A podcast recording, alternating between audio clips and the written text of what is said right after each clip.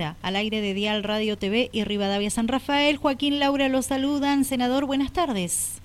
Hola, buenas tardes. Un gusto saludarlos a ustedes y a todos los vecinos de San Rafael. Mm, gracias, Lucas, por atendernos. Eh, bueno, te llamamos por esta idea, esta iniciativa en torno a, OSEP, en, en lo que ha puesto en el tapete de la discusión usted, ¿no? Que tiene que ver con que cierto sector de la clase política sea la que financie un poco más a, la obra social.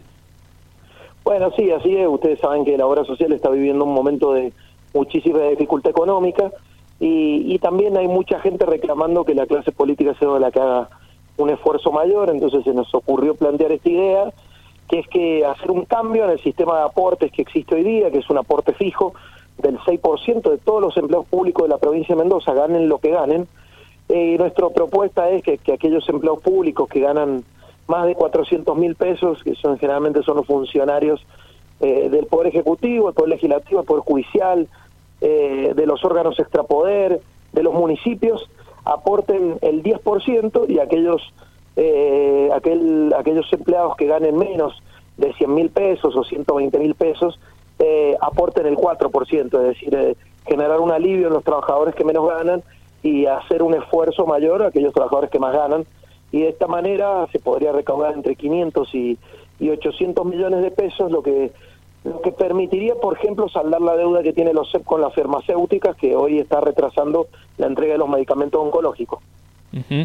Bien. Bueno, ¿y, qué recepción ha, tenido esto? usted sabe que nunca nunca es bien recibido en la clase política cuando alguien plantea que tiene que hacer un esfuerzo mayor.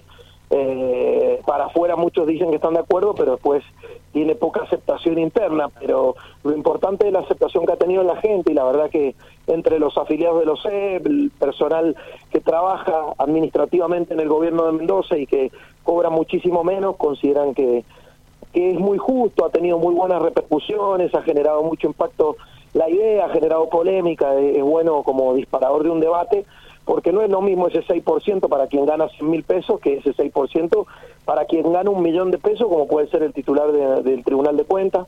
Eh, imagínense la implicancia que tiene. Y hoy una prepaga, cualquier prepaga media en la, Argentina, aporta mucho más que lo que está aportando un, un funcionario público de la provincia de Mendoza. Entonces también creo que no solamente es bueno que sea proporcional, sino también que es una manera justa de redistribuir la riqueza. Bien, eh, no sé si lo, lo resaltó eh, senador o no, pero la consulta mía es cómo se toma esto desde la OSEP desde el momento que usted presentó este proyecto. Miren, lo importante es aclarar algo. Yo no he presentado el proyecto, simplemente fue el disparador de una idea en un ciclo que estamos haciendo, un ciclo de, de, de pequeños programas a través del canal de YouTube, donde invitamos a periodistas a debatir ideas para Mendoza, que sale todos los domingos a las 7 de la tarde en, en, mi canal de YouTube y, surgió y pusimos como disparador esta idea.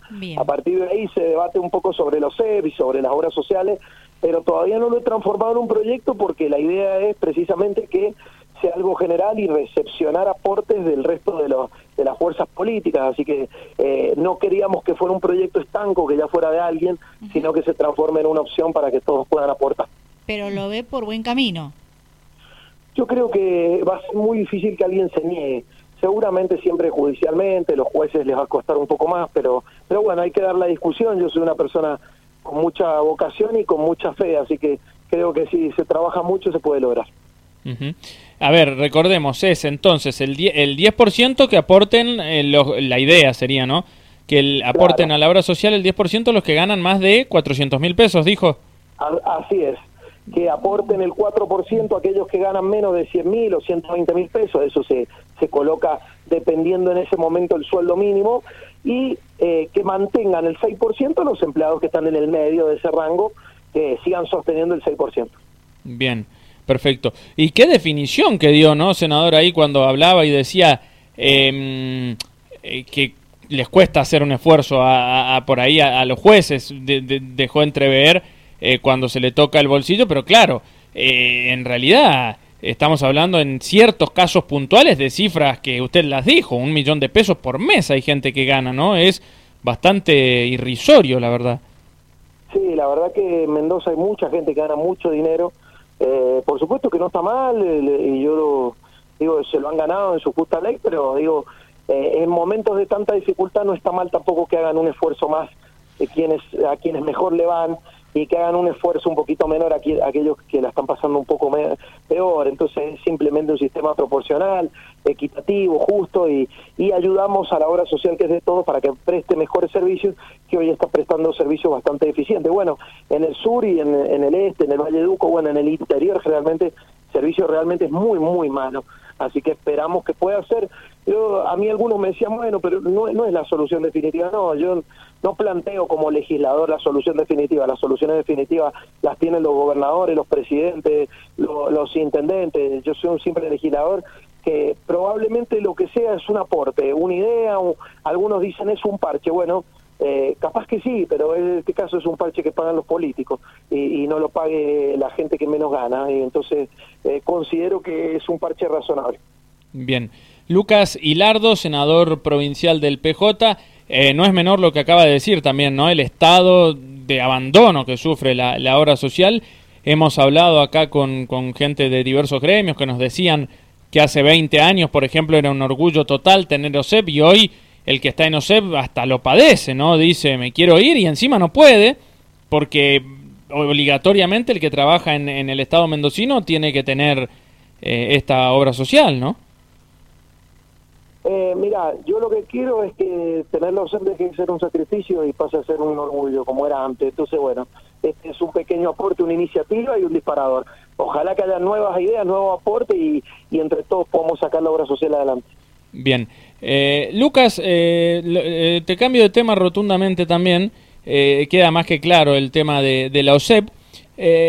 digo, hoy, por ejemplo, en la legislatura, si bien esto no, no, no es del Senado, es de diputados, pero ¿cómo está siguiendo las propuestas del, del, gobernador Suárez en torno al, al, presupuesto? Porque hoy fue diputado, pero ya les va a tocar a ustedes también en cualquier momento analizar esta situación, ¿no? Lucas. Sí, mira, en este momento estamos en pleno debate del presupuesto, yo estoy acá en la legislatura, estamos diputados, senadores, estamos intentando ponernos de acuerdo sobre algunos temas centrales, como son las obras, las obras hídricas, que se federalicen. Por supuesto que hay cosas en las que no vamos a estar de acuerdo, que es en el modo de gestión del gobernador.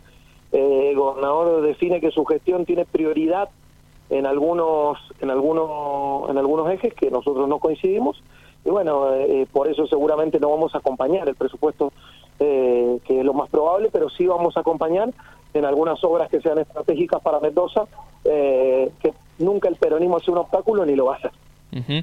¿En qué mm, no están de acuerdo, que decía ahí recién? No, en el, en el vaciamiento de los SEB, en el, en el abandono de los productores, en el abandono del interior, en la inseguridad que hay en la provincia de Mendoza porque hay un ministerio abandonado, eh, en la falta de políticas públicas para generar trabajo, en, la desidia en materia ambiental, eh, como lo que ha sucedido con el ecoparque, bueno, muchas cosas, pero por eso no acompañamos esta gestión y no acompañamos la gestión del gobernador, que para nosotros tiene serias deficiencias, pero sí vamos a acompañar cuando sean obras estratégicas que beneficien a los mendocinos.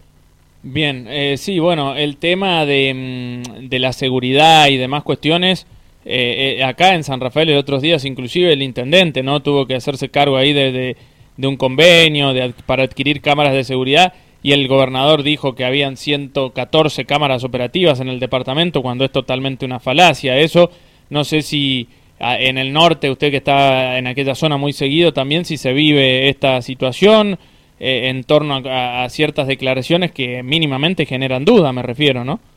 No, la inseguridad es terrible en todos lados, pero sí suele pasar que en el interior a veces eh, la desidia es aún mayor, porque aquí en el Gran Mendoza están los, medios de comunicación masivos, eh, la gente está muy atenta, entonces eh, hay mayores niveles de información y a veces en el interior hay un abandono muy grande, sobre todo este gobernador y, como fue el anterior, que tienen un desprecio muy grande por la gente del interior y han concentrado todos los recursos en el Gran Mendoza abandonando el aparato productivo y, el, y, el, federalismo en materia de obra pública. Bueno, y eso creo que fue el planteo concreto del intendente, que no estaba reclamando ni más ni menos que un poco de ayuda a la hora de gestionar un área que le corresponde al gobierno provincial y no al gobierno municipal. Bien, perfecto. Bueno, Lucas, como para ir cerrando, que, mm, después de que venga el, debate, que finalice este debate de, en torno al, presupuesto, eh, que, ¿por dónde pasan las ideas suyas? ¿A dónde cree que hay que apuntar? ¿Cuáles son las necesidades de la provincia hoy por hoy, además de lo que decía recién, no? Yo creo que hay que buscar soluciones a las diferentes problemáticas en lugar de, de hablar tanta grandilocuencia. Yo a veces siento que todos los dirigentes políticos nos las pasamos exigiendo o diciendo que hay que solucionar esto, que hay que solucionar lo otro, y a veces hay que solucionar las pequeñas cosas que tenemos al alcance de la mano y no lo hacemos. Entonces, estoy tratando de plantear soluciones concretas a problemas concretos, como en este caso fue el OCER, que permite solucionar un problema concreto que es la deuda con la farmacéutica, y que se puede solucionar inmediatamente, y eso voy a intentar hacer con cada una de las propuestas que vaya haciendo. Bien, perfecto.